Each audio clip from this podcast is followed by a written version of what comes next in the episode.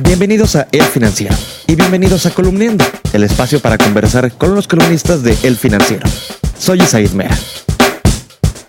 ¿Te han bloqueado tu tarjeta? Quizás sí, y lo más probable es que haya sido porque el banco detectó alguna operación o actividad sospechosa. Por ejemplo, una compra que no va acorde a tu patrón, es decir, que no eh, cuadra con los datos que tiene el banco, o bien por riesgos a la seguridad.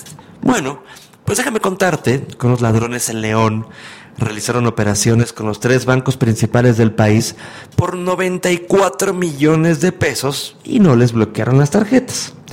Estos delincuentes, a través de hackeos, realizaban fraudes a las mismas instituciones financieras a través del SPAY o también a través de cajeros automáticos. Para hablar de ese tema, hoy nos acompaña Janet Leiva. Janet, si yo hago una operación que el banco considera sospechosa, por mínimo que sea, me van a bloquear mi tarjeta.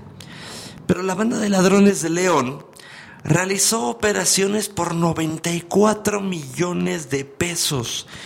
¿Cómo fue esto posible?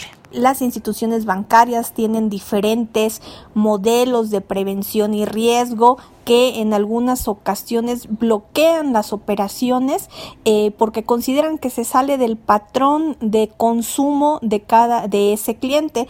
En otras ocasiones pues porque no tienen toda la información el perfil de cliente y deciden bloquear eh, o declinar una operación precisamente porque consideran que no coincide eh, los ingresos o el perfil que tienen del cliente registrado con el tipo de transacción que está realizando.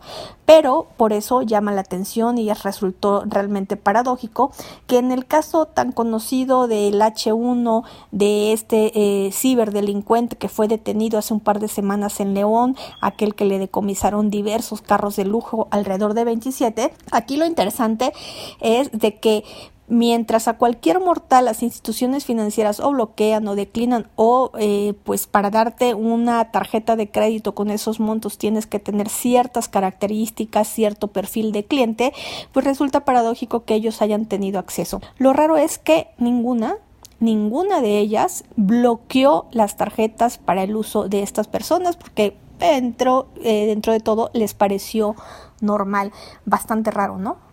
Oye, ¿qué dice Hacienda? ¿Quién falló en este caso? Hacienda sin duda le está dando seguimiento porque si bien por un lado las instituciones, eh, como mencioné, cumplieron con el protocolo de reportar como una operación relevante, inusual o preocupante ante la unidad de inteligencia financiera que depende de la Secretaría de Hacienda, pues también les llama la atención que estos eh, patrones de compras y de conductas no hayan generado una alerta o un bloqueo del plástico o una llamada como si reciben cientos de usuarios de tarjetas de crédito eh, por un lado que eh, para tener mayor información del cliente, ¿no? Y le solicitan a, la, a, veces estados de cuenta o a veces les hacen largos cuestionarios de más de 60 preguntas en donde pues los inquieren acerca de, de dónde viene el dinero, eh, quién paga las tarjetas, si es mujer recibirán la clásica pregunta machista si es el marido quien paga la tarjeta.